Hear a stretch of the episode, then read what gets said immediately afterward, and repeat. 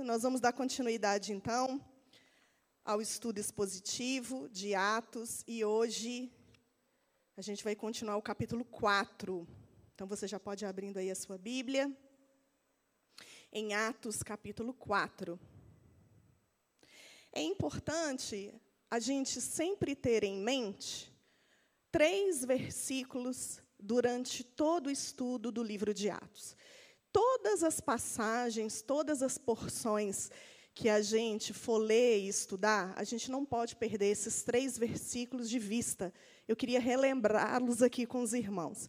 O primeiro deles é Atos, capítulo 1, versículo 8, que vai dizer: Mas recebereis poder ao descer sobre vós o Espírito Santo e sereis minhas testemunhas tanto em Jerusalém como em toda a Judéia, Samaria e até os confins da terra.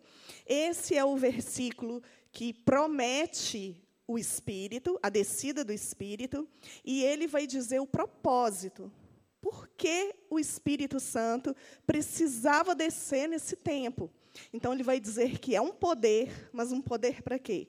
Um poder para testemunhar. Então, tudo que a gente lê no livro de Atos qualquer sinal, milagre, pregação, tudo o que acontecer no livro de Atos, a gente vai é, partir desse pressuposto, dessa cosmovisão. A gente não pode tirar esse óculos para entender que o Espírito Santo desce e ele vem trazer uma capacitação.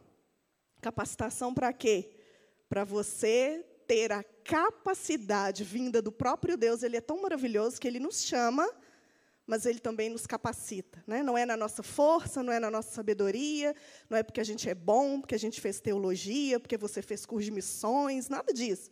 A gente faz isso porque a gente quer aprimorar um pouco mais e fazer com excelência tudo aquilo que a gente foi chamado para fazer mas o que nos capacita é o próprio Espírito Santo de Deus. Então não adianta a gente pensar que fazer a obra, ser testemunha, isso vem de nós. Não vem de nós, vem de um empoderamento do Espírito Santo.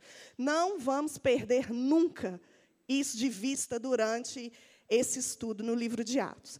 O segundo versículo que a gente não pode perder de vista é Atos capítulo 2, versículo 38. Quando Pedro está pregando, ele então ele aproveita a oportunidade né, da, da manifestação do dom de línguas ali no Pentecostes.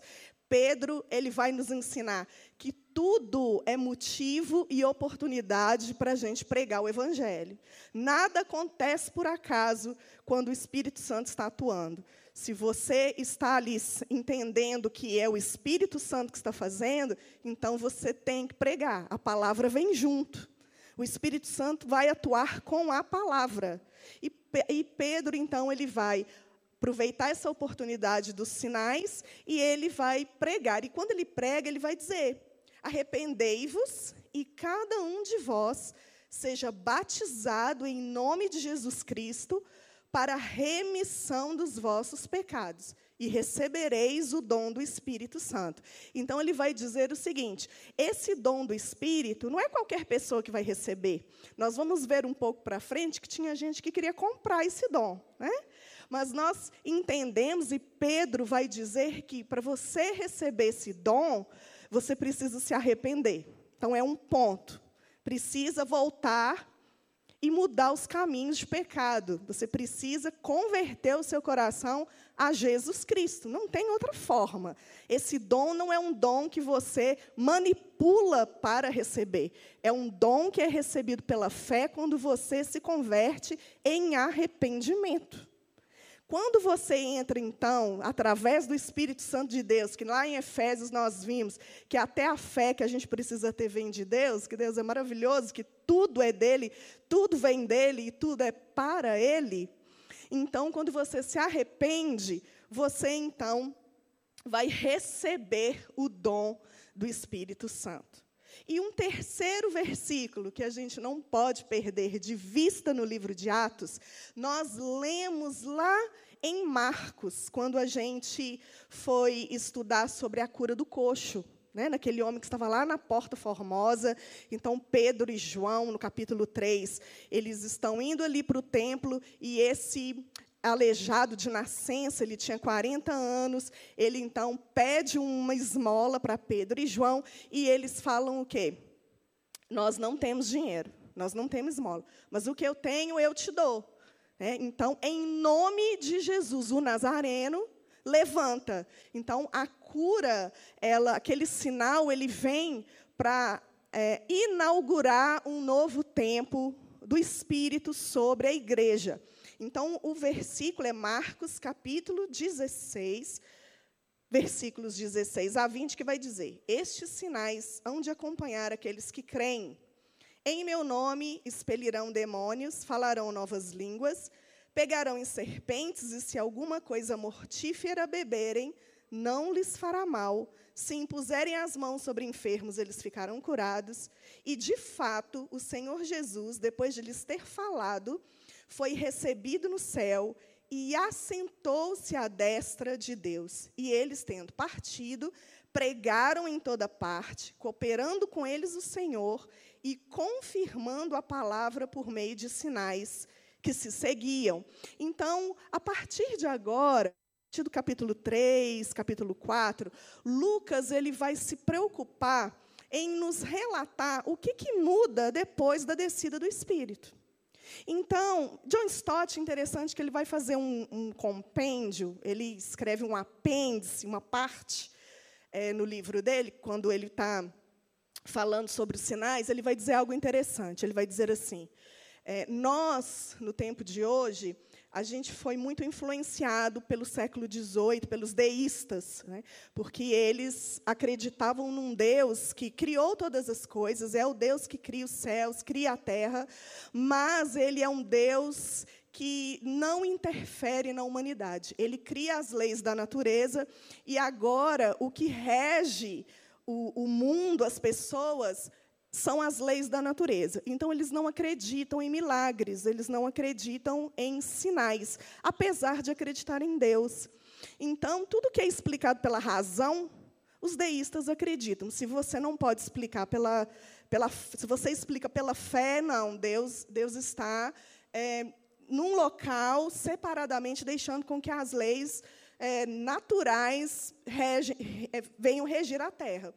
Então, John Stott ele pega é, essa informação e traz dizendo que muitas vezes nós, no tempo de hoje, o cristianismo, né, os cristãos de hoje, foram muito contaminados com essa questão, principalmente os reformados, porque os reformados têm um pouco de receio em relação aos extremismos dos sinais. Né? E a gente viu nas, nos domingos passados, a gente falou sobre isso aqui, que sinal, quando é, no livro de Atos, sempre quando acontece um sinal, e nós vamos ver vários deles, inclusive no livro de Atos existem 14 vezes sinais acontecendo em concordância com a palavra. Então, os sinais, ele nunca vem sozinho, ele nunca vem por um propósito em si mesmo, não é para engrandecer quem está sendo curado, nem quem está curando, mas, pelo contrário, ele serve para testemunhar. Então, é por isso que eu falei aqui no início, né? a gente nunca pode perder Atos 1,38 de 1,8 de vista, porque o, o, poder ele vai vir, tudo o que acontecer na igreja, né, os sinais que vierem, não é para um fim em si mesmo, mas é para um propósito de testemunho, para que Cristo seja anunciado e para que ele volte. Né? Nosso, o nosso anseio como igreja, o nosso anseio como cristão é aguardar a vinda, né, a segunda vinda de Cristo para nos buscar. A gente tem que viver a nossa vida nessa esperança. Então, é, mediante essa essa explanação desses versículos, todas as vezes que nós formos ler Atos, até o capítulo 28, a gente não pode perder esses pontos de vista. Tudo que Deus vai fazer em relação à descida do Espírito sobre a igreja é para um propósito, e o propósito é testemunhar. John Stott vai dizer algo também, ele vai dizer, olha, os sinais, eles não são algo comum não é algo do dia a dia que você vira a esquina, oh, um sinal. Você, oh, um sinal, ah, tem uma pessoa ali que está enferma, então vamos orar para ser curado. Não, a gente tem que ter um equilíbrio, porque os sinais eles não são nem um extremo nem outro. Ele não é nem comum demais, mas também eles, também a gente não pode colocá-lo como inexistente. Então a gente precisa o tempo todo ter o Espírito Santo atuando, vivo, ativo, falando com você para você ter o discernimento de saber qual é a hora, qual é o momento, se Deus quer aquilo, se Deus tem propósito nisso, porque muitas vezes o erro doutrinário é dizer: "Ah, mas fulano não teve fé". Ah, mas você teve fé para isso? Porque muitas vezes nós vemos Jesus dizendo que a tua fé te curou. Então, às vezes, nós colocamos né, essas, esses rótulos de que ah, o milagre não aconteceu porque fulano não teve fé. Então aí você acaba de destruir mais ainda a fé da pessoa dizendo assim, poxa vida, além de Deus não ter me curado, eu ainda não tenho fé. Então é, os sinais eles precisam ser ensinados hoje. Glória a Deus pelo livro de Atos, né? Porque a gente tem que ter esse equilíbrio. A gente não vai sair por aí orando, impondo as mãos sobre todo mundo. Mas nós também temos que ter a cautela de entender que, até na cura, até no sinal, Deus vai usar aquilo para um fim, para um propósito, que é alcançar as vidas. E quando a gente lê aqui, é, na, no, no, Atos, capítulo 1, versículo 8, a gente vê é, falando que seriam testemunhas em Jerusalém, em Judeia e Samaria até os confins da terra. Então, mais um detalhe que a gente não pode perder de vista também é que o livro de Atos vai nos chacoalhar para que a gente entenda qual é verdadeiramente o nosso chamado como igreja. A gente tem que parar de viver esse cristianismo dentro das quatro paredes. Nós temos um Espírito Santo que é missionário que mora, habita dentro de cada um de nós. Então, muitas vezes a gente se habitola dentro né, da instituição igreja, porque quem é igreja verdadeiramente somos nós, né, que somos membros do corpo, mas a gente é, entra para dentro dessa instituição, vamos dizer assim, e a gente esquece que o Espírito Santo, ele habita em nós, ele desceu, ele nos capacita, ele nos dá dons, não simplesmente para ficar aqui, mas para expandir. Né, aquilo que você aprende aqui, aqui é, na verdade, uma sala de emergência. Aqui é onde os irmãos se reúnem, é onde os irmãos têm comunhão, é onde os irmãos têm unidade, oram juntos, adoram juntos, recebem a instrução, o ensino juntos, mas é lá fora que é o nosso ambiente natural. É lá que a gente precisa exercer realmente o dom que o Espírito Santo colocou dentro de cada um de nós. Claro, servindo o corpo, servindo a igreja, mas nós também temos que ser sal e o sal, ele não pode ser insípido, né? A Bíblia vai dizer isso. Nós precisamos salgar para quê? A gente salga para manutenção, não é isso? Para não apodrecer, para, dar gosto. Então, assim, muitos de nós, nesse tempo de pandemia, deixamos ser aquele sal que é novo, né, que é funcional, e passamos a ser um sal insípido que não adianta para nada, só para ser jogado fora. Então, é, o livro de Atos, nós estamos estudando esses versículos, esses capítulos, para nos chacoalhar como igreja nesse sentido.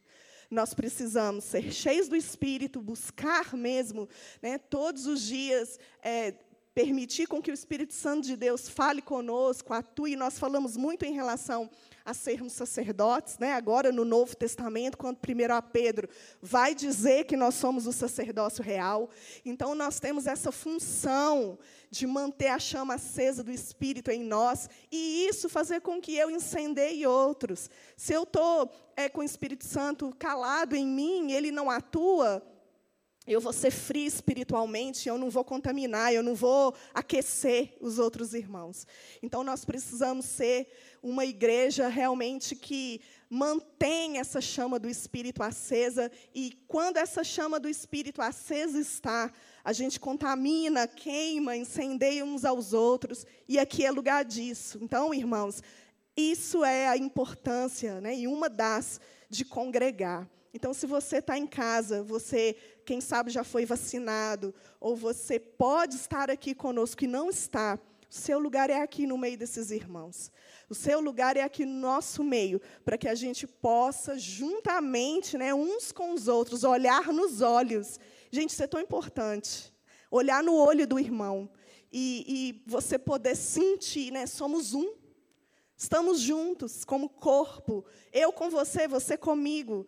E quando você não está bem porque eu sou corpo, eu sinto. E vice-versa. E a gente mutuamente se edifica, como vai dizer lá em Efésios. Então, irmãos, nós vimos semana passada, no capítulo 4, versículo 1, que a pregação de Pedro e a cura que foi feita ali na Porta Formosa daquele coxo, porque logo ele salta e a primeira coisa que esse homem vai fazer é adentrar né, no templo. Nós vimos aqui que uma das coisas que esse coxo não podia, mesmo sendo levado, era entrar no, no templo para fazer os seus sacrifícios. Então, muito provavelmente, ele dava as suas esmolas, a sua quantidade ali para as pessoas, e elas iam lá dentro sacrificar por ele. Então, uma coisa que é restaurada ali naquele momento para aquele homem, então traz um simbolismo muito forte para nós como igreja, é que Cristo, ele não apenas morre, mas ressuscita para nos dar uma vida nova, em entrar no Santo dos Santos, né? ter liberdade de não precisar de intermediários, e ele vai nos resgatar, nos restituir como povo de Deus. Aquele homem ele estava sendo restituído na identidade dele. Não era simplesmente uma cura física, mas era uma, uma restituição na identidade dele como judeu. Então ele levanta, ele vai glorificar a Deus ali junto com Pedro e João, e aquela multidão ali fica consternada, dizendo, atônita, né, dizendo, mas esse homem não é aquele homem que ficava ali todo dia na porta. E Pedro, ele vai aproveitar aquela oportunidade para pregar. Então, algo que tem que nos ensinar também você precisa aproveitar todas as oportunidades para pregar. Todas. Pedro não perdia a oportunidade. Seja quem for, aonde for, a hora que for, a pregação, Deus sempre vai nos dar oportunidades para falar e ministrar a palavra dele. A tempo e fora de tempo. Nós precisamos estar preparados. Você está preparado? Está preparado para chegar ali fora e ter uma pessoa que precisa de um bom testemunho de Cristo? Você está preparado para poder falar? Às vezes a gente sai de casa para trabalhar, a gente entra no ônibus e Deus vai ali e fala com a gente de uma forma tão que só a gente que tem o Espírito Santo de Deus entende. E aí você está, mas o que, que eu vou falar? Como que eu vou falar? Como que eu vou iniciar? E às vezes Deus nos dá oportunidades tremendas da gente poder simplesmente abrir a nossa boca e falar. Então a gente precisa aprender que ser cheio do Espírito nos traz uma responsabilidade. Eu não posso ficar isenta da oportunidade de ministrar, pregar, testemunhar a palavra de Deus, seja para quem for. Amém? Então, no capítulo 4, no versículo 1, a gente vê que essa pregação e essa cura, ela vai trazer uma inquietação para os líderes, né? E principalmente para os saduceus que estavam ali. Semana passada o pastor Silvio trouxe essa informação, dizendo que os saduceus, eles não acreditavam na ressurreição, e é verdade. O próprio Pedro, ele já teve essa oportunidade de ver e ouvir os saduceus conversando com Jesus. Por exemplo, teve uma, uma passagem bíblica que os saduceus perguntam para Jesus assim: Ô Jesus, é, a, a mulher casa e não tem filho. E o marido morre. E aí ela casa com um irmão e ele morre sem filho. Aí ela casa de novo com sem filho. Na ressurreição, ela vai ser esposa de quem? E aí Jesus fala, né? Na glória não vai ter casamento, não, ninguém se dá em casamento. Então ele, Pedro já já sabia, já entendia ali aquele posicionamento dos saduceus é, em, em contrário à questão da ressurreição. E os irmãos viram nas duas pregações que, que obtiveram aqui, tanto quando veio o dom de línguas quanto da cura, nós vimos que Pedro ele vai colocar uma pregação cristocêntrica, ele sempre coloca Cristo né, como base principal da sua pregação. E ele também vai falar não apenas da morte, porque ele vai falar aquele a que vós crucificastes, mas ele fala também da ressurreição. Lá em 1 Coríntios, capítulo 15, se você puder abrir a sua Bíblia, deixa marcado Atos. 1 Coríntios 15, versículo 17, Paulo está ensinando aos coríntios porque ali começou um ensino falando a respeito da ressurreição. Os irmãos começaram a falar que a ressurreição era algo que não existia. Então Paulo, ele vai ensinar dizendo: E se Cristo não ressuscitou, é vã a vossa fé. E ainda permaneceis nos vossos pecados. E ainda mais, os que dormiram em Cristo pereceram. Se a nossa fé em Cristo se limita apenas a esta vida, somos os mais infelizes de todos os homens.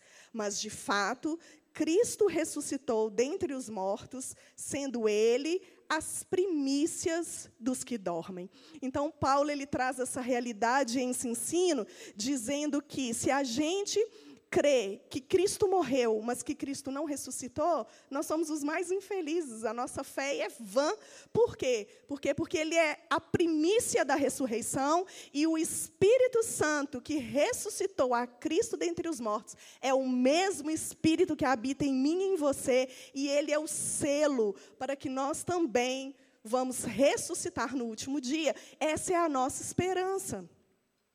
Porque se a gente limitar a nossa vida a essa terra, irmãos, qual que é a esperança que nós temos?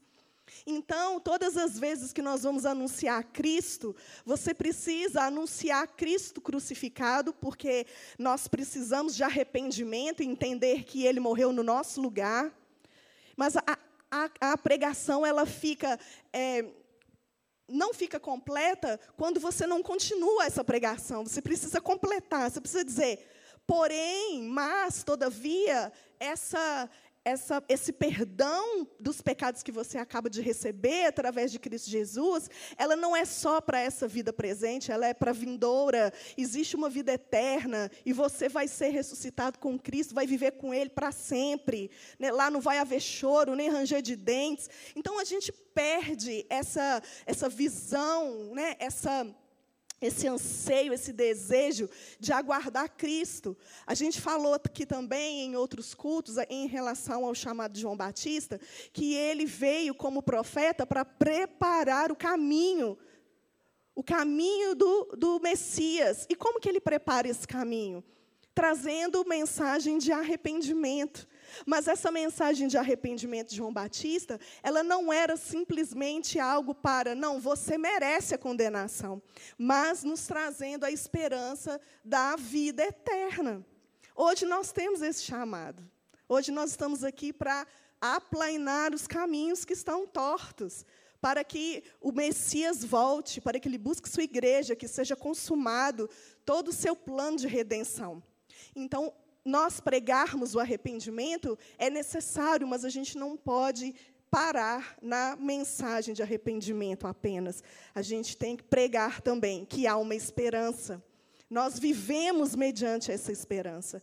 E a gente tem que acordar todas as manhãs e dizer: Ah, Senhor, será que é hoje que o Senhor volta? Será que é hoje o dia né, das bodas do Cordeiro? Mas com o ativismo, com a correria, com o dia a dia, a gente coloca o foco do nosso coração nesse tempo de hoje e a gente perde a bênção de entender que Ele está preparando uma morada, um lugar para mim, para você. Então, todas as dores, tudo que nós temos vivido hoje é temporário e há uma ressurreição. Você pode dizer amém? Isso é maravilhoso. Então, Lucas, ele vai é, trazer essa, essa revelação para a gente da transformação que o Espírito Santo vai fazer com, no coração de cada um de nós. A gente vai lembrar de Pedro quando ele nega Cristo, ele está ali na fogueira, no pátio, e ele tinha acesso ao pátio, porque em um lugar do pátio era o lugar onde se vendiam os peixes, e a família de Pedro tinha acesso àquele lugar, então ele estava ali na fogueira, meio camuflado, e as pessoas falavam: Você, você é de Jesus, você é do, de, do Nazareno, a forma de você falar te condena. Às vezes a nossa forma evangeliquez nos condena, né? A gente fala misericórdia, sangue de Jesus tem poder, aí a pessoa, ah, agora virou moda e nem condena tanto. Mas, enfim, ele estava ali e as pessoas começaram a identificar, e ele nega Cristo. E ele, e ele tem medo, né? um temor, um medo de também ser preso e ser crucificado. E agora, Pedro está diante de quem? Dos saduceus. Os saduceus era um grupo que estava lá liderando também a prisão de Cristo.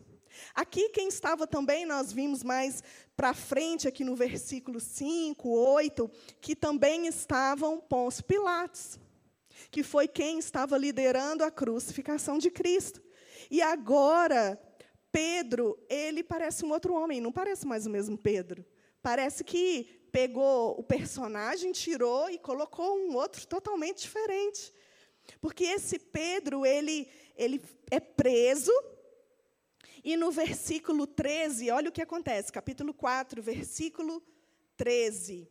Ao verem a intrepidez de Pedro e João, ou a ousadia de Pedro e João, sabendo que eram homens iletrados, incultos, admiraram-se e reconheceram que haviam eles estado com Jesus. Então, mais uma vez, vem essa acusação: vocês estavam com Jesus, vocês são de Jesus. E aí, então, no versículo 17, eles falam: Mas para que não haja maior divulgação entre o povo, ameacemos-los para não mais falarem neste nome a quem quer que seja. Chamando-os, ordenaram-lhe que absolutamente não falassem nem ensinassem em o nome de Jesus. E eles é, perguntam, né, com que poder ou com que autoridade ou em nome de quem vocês estão fazendo essas coisas? Você vê uma intimidação. Nós estudamos aqui Neemias, os irmãos lembram?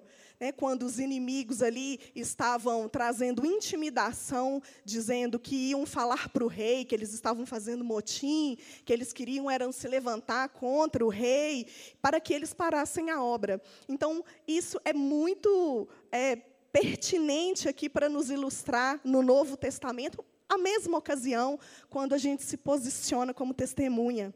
Quando você se posiciona como uma testemunha, você automaticamente é ameaçado. Às vezes, não uma ameaça tão direta como essa aqui, mas talvez, quem sabe, seja o seu chefe do trabalho dizendo: aqui você não pode pregar, não. Aqui você não pode vir com essa camisa escrito Jesus, não. Então, às vezes, são coisas sutis que a gente percebe na sociedade que intimidam, né, paralisam você a ser realmente uma testemunha fiel de Cristo por onde você passa. E aí é tão maravilhoso a resposta de Pedro, que está no versículo 19. E ele vai dizer: Mas Pedro e João lhes responderam: Julgai se é justo diante de Deus ouvir-vos antes a vós outros do que a Deus pois nós não podemos deixar de falar das coisas que vimos e ouvimos. Maravilhoso, esse mesmo Pedro que nega Cristo três vezes, que foge e que depois abandona né, o seu chamado, se sente inútil e vai de novo pescar, vai voltar para fazer o que ele fazia antes, porque ele vai dizer assim: não, eu não presto mais para ser testemunho de Cristo, porque eu neguei. Jesus vai lá no caminho de Emaús e o chama de novo, né, no mesmo lugar ali, no comer do pão, e diz para Pedro: Você me ama, Pedro? E hoje, nessa manhã, o Espírito Santo faz a mesma coisa conosco, restaura o nosso chamado, meus irmãos. Nós temos essa, essa maravilha de ter Cristo habitando em nós, né, no nosso coração, porque o Espírito Santo aponta Cristo, tudo que ele vai fazer é apontar Cristo. O Espírito vai nos ensinar a verdade, nós cantamos isso aqui essa manhã. O que ele faz é nos consolar, nos fortalecer, para quê? Para que você fique posicionado novamente E se você é um Pedro que talvez lá atrás negou a Cristo com as suas atitudes, essa manhã é uma manhã de renovo de chamado. Eu creio que o Espírito Santo de Deus está dizendo para você: você me ama? E aí Pedro não responde com o amor ágape, mas ele responde com amor filéu, porque agora ele não é mais tão prepotente, ele não é tão arrogante de dizer: "Não, Senhor, todos eles podem te negar, menos eu". Agora o que que Pedro vai fazer? Ele vai falar assim: "Eu te amo, Jesus". Mas era como se ele estivesse dizendo: "Mas eu sou falho e eu não confio mais na minha própria capacidade para não te negar". E aí o Espírito Santo então vem, enche Pedro, e esse Pedro agora capacitado, empoderado pelo Espírito Santo de Deus, está dizendo para aqueles mesmos homens que crucificaram seu Cristo, ele está dizendo assim: meu filho, deixa eu te falar um negócio. Você é doido? Como é que eu vou obedecer você e não vou obedecer o meu Deus? Não tem como, não. Eu vou continuar falando. Se você quiser me prender, me matar, me crucificar, é agora, é sua oportunidade. Estou aqui.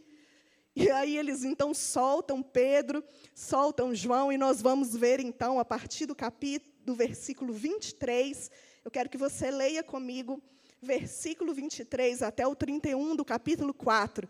Nós vamos ver então o que Pedro e a igreja vai fazer após essa ameaça.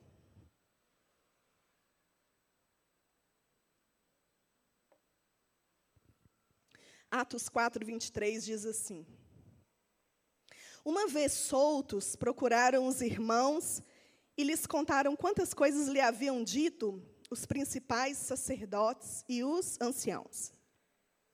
Ouvindo isso, unânimes levantaram a voz a Deus e disseram: Tu, soberano Senhor, que fizeste o céu, a terra, o mar e tudo o que neles há que disseste por intermédio do Espírito Santo, por causa de Davi, nosso pai, teu servo, porque se enfureceram os gentios e os povos imaginaram coisas vãs? Levantaram-se os reis da terra, e as autoridades ajuntaram-se a uma contra o Senhor e contra o seu ungido. Porque verdadeiramente se ajuntaram nessa cidade contra o teu santo servo Jesus, a qual ungiste Herodes e Pôncio Pilatos com gentios e gente de Israel, para fazerem tudo o que a tua mão e o teu propósito predeterminaram. Agora, Senhor, olha para as suas ameaças e concede aos teus servos que anunciem com toda intrepidez a tua palavra, enquanto estendes a mão para fazer curas, sinais e prodígios por intermédio do nome do teu santo servo Jesus. Tendo eles orado, tremeu o lugar onde estavam reunidos. Todos ficaram cheios do Espírito Santo e com intrepidez anunciavam a palavra de Deus. O versículo 23 vai dizer: Uma vez soltos, assim que eles foram soltos, o que, que eles fizeram? Eles foram se reunir com os outros irmãos. Eu quero que você abra comigo a sua Bíblia, deixa marcado aí, no Salmo de número 133. Salmo de número 133. e vai dizer assim: Ó, oh, quão bom e agradável viverem unidos os irmãos. É como óleo precioso sobre a cabeça, o qual desce para a barba, a barba de Arão, e desce para a gola de suas vestes.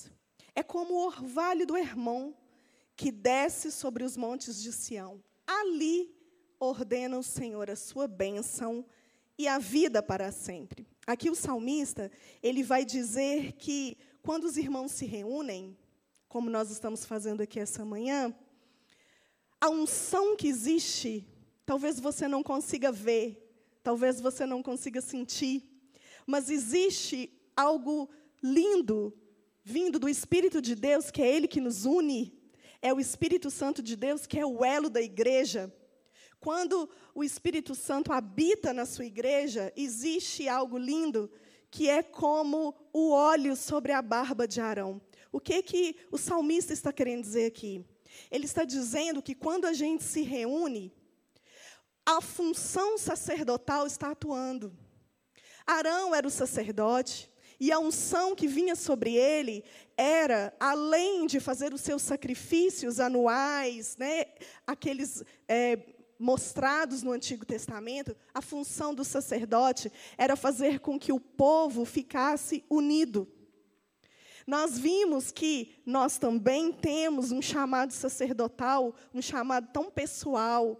Agora a gente não precisa de intermediários para ir até Cristo. Então, com o véu rasgado, sangue derramado, nós podemos ser cada um de nós, sendo homem ou mulher, chamados a sermos sacerdotes nesse tempo que chama hoje.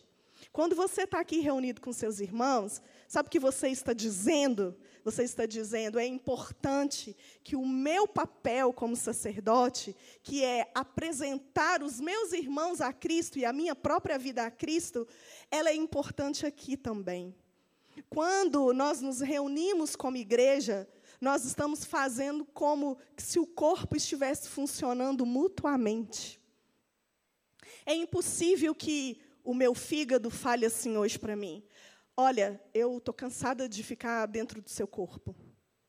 E eu vou sair e vou trabalhar no meu cantinho. Você me coloca dentro de um recipiente e me liga aí numa máquina, em alguma coisa, e eu vou trabalhar daqui. É impossível, porque eu preciso do fígado. Se o fígado não trabalhar, todo o meu corpo vai sentir. E quando o corpo está junto, unido, congregando fisicamente, nós estamos dizendo, nós estamos pregando uma mensagem. É como o casamento. O casamento, ele não tem um fim em si mesmo, apesar da gente achar isso, né? O meu marido, ele representa Cristo e eu represento a igreja. Então, eu estou pregando uma mensagem para os meus vizinhos, para a minha família. Quando eu brigo bem alto com Fausto e os meus vizinhos escutam, eles estão dizendo assim: é assim que a igreja se relaciona com Cristo? Mas também quando a gente está bem em união, e ele vê, as pessoas veem Fausto não se sacrificando, porque essa questão de sacrifício né, masculino é um, é um negócio que precisa ser ensinado. Porque às vezes a gente acha que é só o homem entrar na frente da mulher na hora que o, o ladrão vier, não, me mata. Não, o sacrifício não é. É isso também, mas não é isso. Né?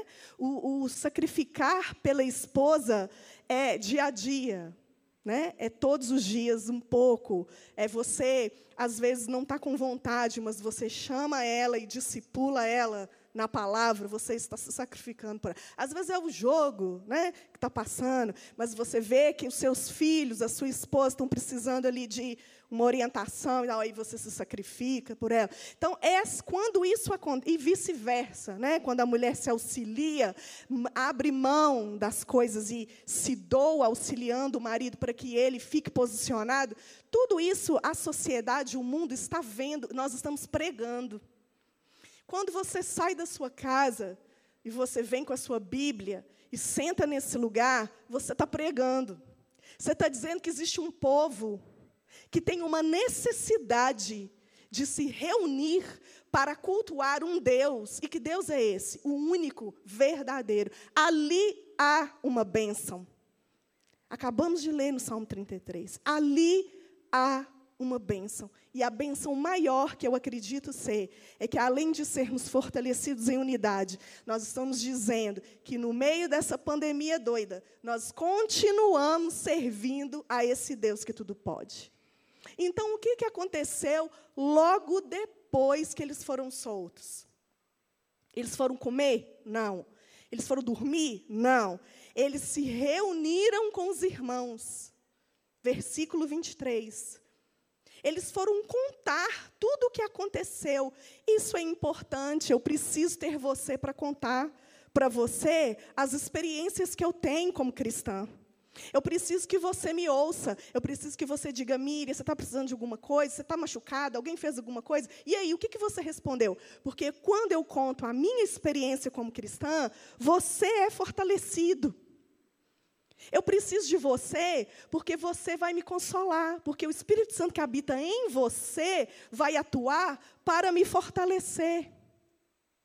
Então, quando acontece com você e você faz isso, e eu então faço esse papel de consolar, porque o Espírito Santo está em mim, porque a Bíblia vai dizer que com as consolações que vocês consolam, vocês, vocês irão consolar também.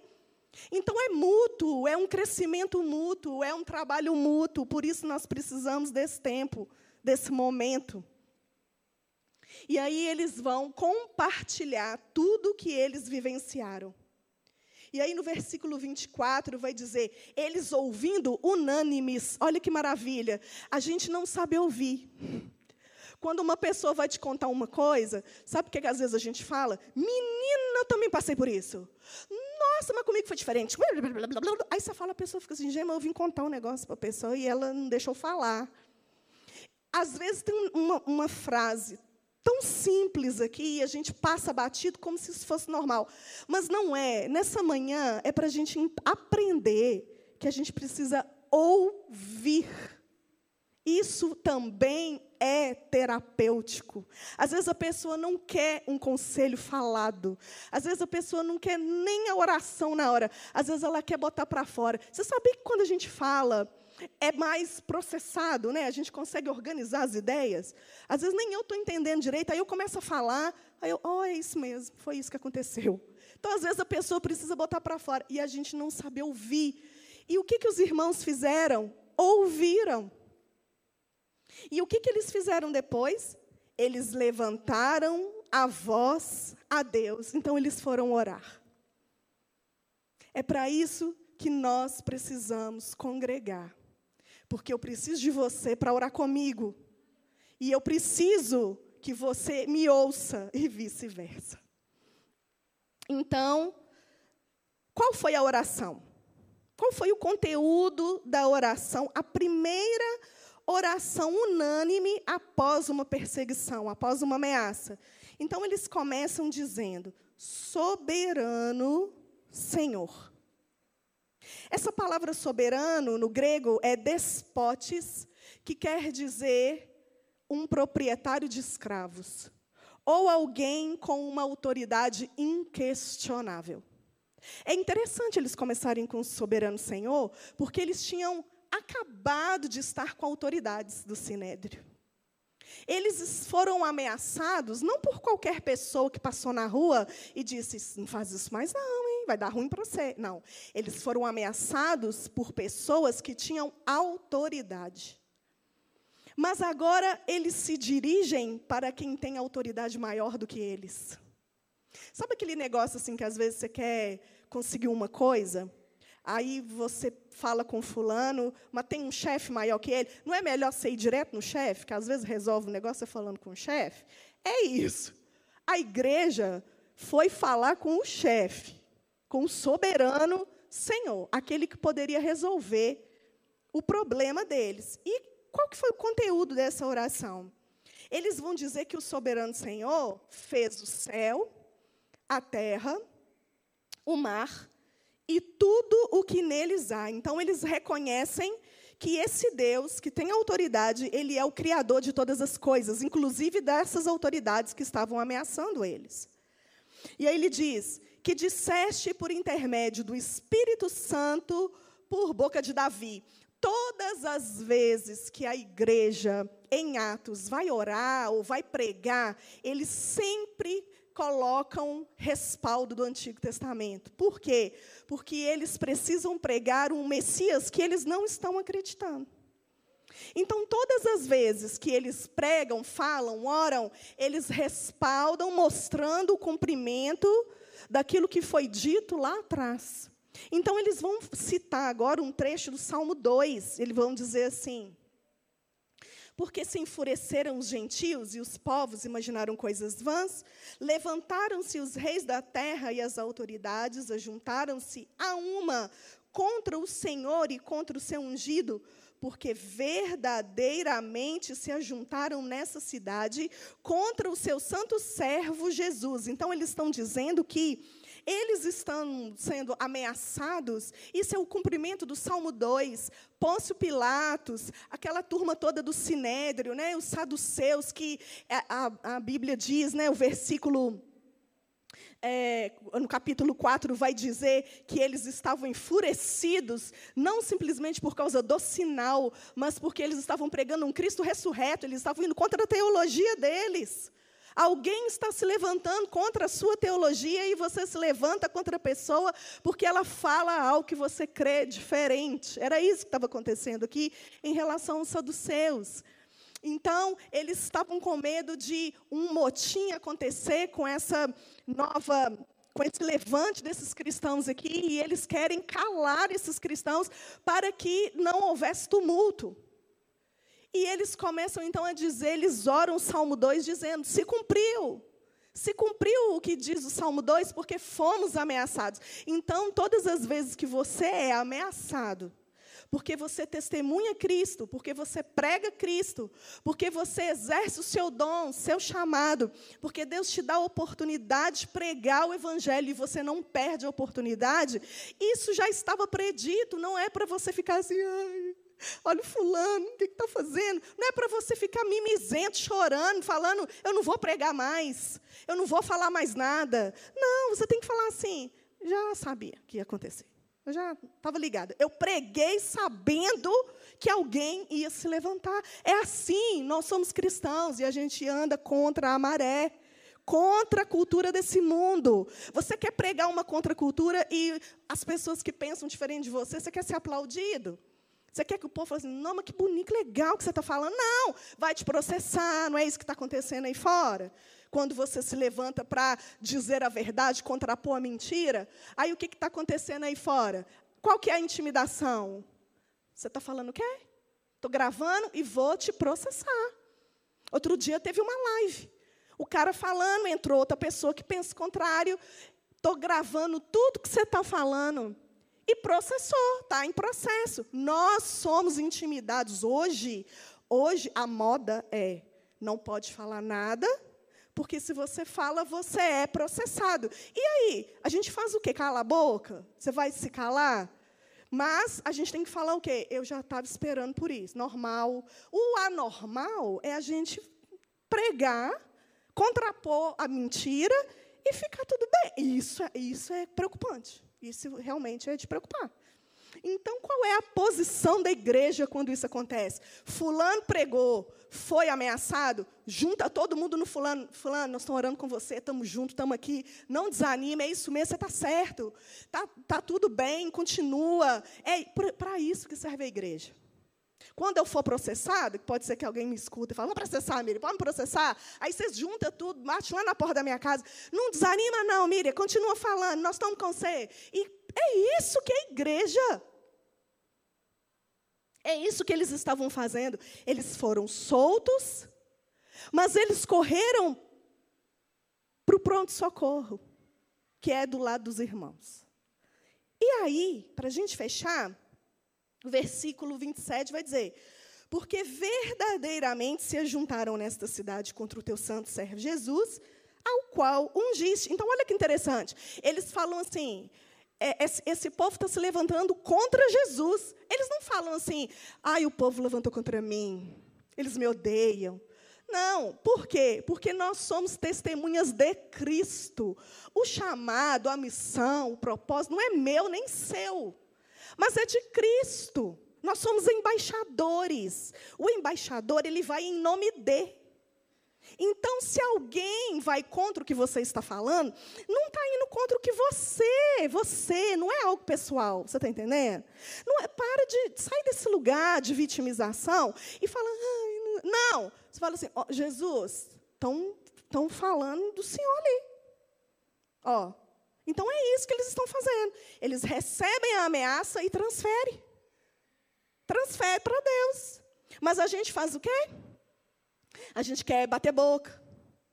A gente quer retalhar.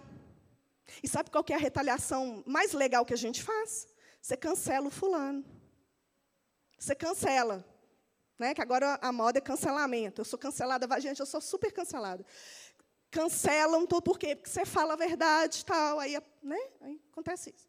Muitos me cancelam, mas é assim, normal. Se, você, se tiver alguém aqui que não é cancelado, questiona se você está sendo testemunha. Tá? Você questiona. Se está todo mundo querendo te seguir, todo mundo querendo ficar ninguém com você, questiona o que, que você está falando. Porque a gente é da turma dos cancelados. Mas a gente transfere o cancelamento. Você fala assim, ó oh, Jesus, estão fazendo isso porque eu estou pregando a tua palavra. E aí, no versículo 28, para fazerem tudo o que a tua mão e o teu propósito predeterminaram. Então, tem algumas ações características aqui do Deus soberano. Versículo 24. Fizeste. Versículo 25. Disseste. Versículo 28, predeterminastes. Então, é uma oração que eles reconhecem que é Deus que faz, é Deus que falou, é Deus que determinou. Então, eles estão respaldados e guardados pela vontade de Deus. Não é algo que eles estão fazendo porque eles tiveram vontade de fazer, mas era algo que o próprio Deus colocou como missão e propósito para eles. Eles estão reconhecendo a soberania desse Deus. Então, no versículo 29, eles continuam a oração. O que, que eles vão pedir? Primeiro, até o versículo 28, eles estão reconhecendo quem Deus é. Mas agora eles vão começar a pedir. O que, que eles vão pedir? Agora, Senhor, olha para as suas ameaças e concede aos teus servos que anunciem com toda intrepidez a tua palavra. Eles não pedem assim, oh Jesus, me libera dessa aí, foi pesado demais. Foi por um tris quase que eu fui para o Beleléu, o senhor viu. Aqueles que te crucificaram me prenderam. Então, aqui o senhor sabe, eu preciso continuar pregando. Eu sou apóstolo, eu tenho que, né? Tal, o senhor falou que eu era pedra, e através da minha vida eu ia edificar a igreja, a coisa toda. Eu não posso morrer, Jesus. Então, me libera aí. Eu posso pregar só, mais ou menos aqui escondido. Foi isso que ele pediu? Olha o que ele fala nos dê ousadia, nos dê intrepidez para continuar pregando a tua palavra. O que, que você ora quando você é ameaçado? Como que você ora? Senhor, extermina os meus inimigos. Aqueles salmos, né? Que tem lá. Mata, joga fogo. Não. Versículo 30. Enquanto estendes a mão para fazer curas, sinais e prodígios por intermédio do nome do teu santo servo Jesus. Então eles pedem, além da intrepidez, eles pedem que Deus continue se manifestando através de sinais e prodígios. E aí o versículo 31, tendo eles orado, o que, que acontece? Tremeu o lugar onde estavam reunidos. Tem tremido lá na sua casa, quando você ora? Todos ficaram cheios do Espírito Santo e com intrepidez anunciavam a palavra de Deus. Em resposta a essa oração, treme o lugar. Alguns teólogos vão dizer que todas as vezes que o lugar treme, vai acontecer isso de novo lá na frente, quando né, na prisão. Então, nós vamos ver isso um pouquinho mais específico lá. Mas todas as vezes que há essa questão de, tre de tremer o ambiente, é sinal da presença, é sinal da presença de Deus, que Deus está ali, que ouviu a oração. A gente vê isso em Êxodo capítulo 19, 18 que o Monte Sinai ele vai fumegar, né? a, a sua fumaça sobe e o monte treme, a, o monte tremia grandemente. Então, lá nos sinais, quando a gente viu de Pentecostes, em Atos capítulo 2, a, aqueles sinais que nós vimos ali, eles vão remeter também o cumprimento né, da, da, do que o Monte Sinai representava no Velho Testamento e agora se cumpre através da descida do Espírito Santo. E aqui é como alguns teólogos vão dizer que quando esse lugar vai tremer, é, é a inauguração mesmo de dizer o Espírito Santo agora é, está aqui, como eu estive lá no Monte Sinai, como eu me manifestei lá no Sinai, eu me manifesto aqui para aquilo que a igreja precisa. Glória a Deus por isso. Eles ficam cheios do Espírito, eles continuam anunciando a palavra, e mais para frente a gente vai ver no capítulo 5, dizendo que muitos sinais e prodígios eram feitos entre o povo pelas mãos do apóstolo. Então, essa oração, ela vem nos ensinar exatamente isso. Como, estão, como são feitas nossas orações como igreja? Será que nós temos reconhecido Deus como um Deus soberano? Deus como aquele que é a autoridade maior, não importa quem fez a ameaça. Não é sobre quem é a ameaça, mas é quem está recebendo a ameaça. Na verdade, você é, está ali só como representante, mas quem, contra quem eles estão indo é contra o próprio Deus. E o que você faz, como é a sua oração de petição, depois que você reconhece quem Deus é? Você pede vingança? Você pede para aquelas pessoas saírem do lugar de posição de autoridade? Você diz, tira o fulano que facilita para mim pregar lá? Às vezes é meu chefe que está atrapalhando o, o, a questão de eu pregar a palavra, então você está doido para o seu chefe sair? Não. O que você tem que orar é me dá ousadia, me dá intrepidez, me dá essa capacitação de continuar pregando, mesmo em circunstâncias desfavoráveis. Porque cada pessoa e cada autoridade é colocada na nossa vida porque Deus estabeleceu aquela pessoa naquele tempo ali com um propósito. E de repente você vai precisar dessa ousadia para que você seja um testemunho vivo para essa autoridade na sua vida.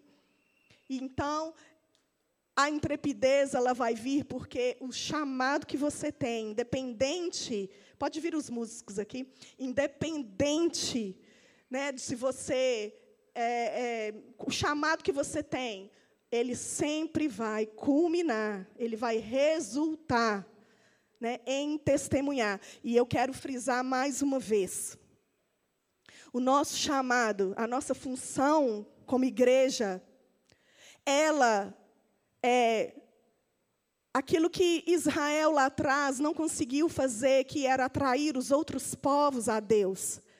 Hoje, irmãos, nós temos o Espírito Santo. Hoje o Espírito desce porque Cristo ressuscita, Cristo ascende aos céus, então o Espírito Santo, ele vem na sua igreja.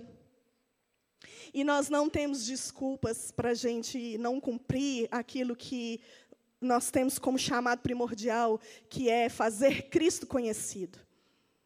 Todas as vezes que você for estudar o livro de Atos, todas as vezes, além daqueles versículos que nós lemos aqui no início.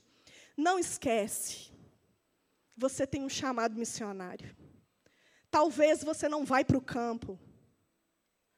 Talvez você tenha que ficar aqui fortalecendo os irmãos locais. Mas se você não vai, você pode orar. Talvez você pode ajudar financeiramente. Talvez você diz assim, Miriam, como que eu tenho um chamado missionário se eu trabalho demais? Aí eu pergunto para você, qual é a porcentagem do que você recebe ou do lucro da sua empresa que é destinada a manter um missionário, um projeto missionário? Eu fico, eu fico pensando comigo, de verdade, e isso é para nosso crescimento, como igreja, essas ações sociais, elas devem existir. É uma perna da igreja. A igreja tem que fazer ação social. Mas eu pergunto: tem alguém, além de distribuir a cesta, tem alguém pregando lá? Tem alguém que falou para Maria assim: Maria, eu não vou para simplesmente passar. Eu vou porque eu quero falar um pouquinho com eles, nem que seja um minutinho. Na hora que você entregar a cesta na mão, eu quero olhar no fundo dos olhos e dizer: Jesus te ama. Jesus morreu por você. Arrepende seus pecados. Vai para a igreja com a gente, aqui pertinho. Tem alguém fazendo isso, além de estar tá indo levar a compra? Porque se a gente estiver fazendo tudo que você fizer, tudo, tudo, tem que estar vinculado na palavra. A ação social, ela só é pretexto para a gente pregar a palavra. A ação de criança que vai ter aqui, quando você convidar um coleguinha do seu filho, eu já chamei vários coleguinhas do meu filho para vir na, na colônia, e, e, uma delas não, não é cristã. E eu, e eu falei para a mãe, vai, vai ser ótimo e tal, e eu estou pregando. O pai separou há pouco tempo, agora na pandemia. E aí a gente pega essas coisas que a igreja nos oferece, que é uma bênção. E às vezes a gente olha isso, ah, nem tem filho. Ah, meus filhos já são cristãos, então vou viajar, nem preciso disso. Mas a gente não percebe que essas coisas que a igreja, essas atividades que a igreja oferece, elas são um meio para que você entre em ação com as pessoas que você conhece. Você é missionário. O Espírito Santo de Deus, que é missionário, habita em você. Então, se a gente não tem esse olhar de fora das paredes, gente, eu estou tão feliz. Eu estou tão feliz que o curso de mulheres chegou lá no Uruguai, não é, Rose? Que a mulher ali fez o curso comigo. Essa mulher, ela deu o curso para umas mulheres lá no Uruguai, gente. A, a Joyce deu para o juiz de fora. A gente tem que pegar as coisas que a igreja oferece e falar assim: peraí, o que, que eu posso fazer com isso aqui para eu alcançar gente que não está vindo aqui? A gente é igreja, a gente tem que fazer diferença. O Espírito Santo tem que se alegrar e dizer isso, se movimenta, vai para fora, eclésia, vai para fora. Mas a gente senta aqui quando vem, né? A gente senta aqui e é cliente, a gente só quer receber. Ai, que louvor ruim, que palavra ruim, que não sei o quê, ah, o ar está tão frio. Mas a gente esquece que esse lugar aqui é só para a gente abastecer, para correr de novo, para ir lá para o campo. O seu campo pode ser sua casa, seu campo pode ser seu vizinho, e o Espírito Santo tem que nos agitar nessa manhã, irmãos. E eu quero convidar a igreja a ficar de pé. A gente vai cantar uma música que a gente ama, né? A gente ama essa música. Porque essa música, ela é uma oração cantada reconhecendo a soberania de Deus. E eu quero que enquanto você estiver cantando essa canção, eu quero que você Reconheça mesmo todas as ameaças, as dificuldades, aquilo que você tem vivido. Eu quero que você tire os olhos das circunstâncias e você comece a olhar para esse Deus que é soberano. E nós vamos orar no final. Amém? Feche seus olhos.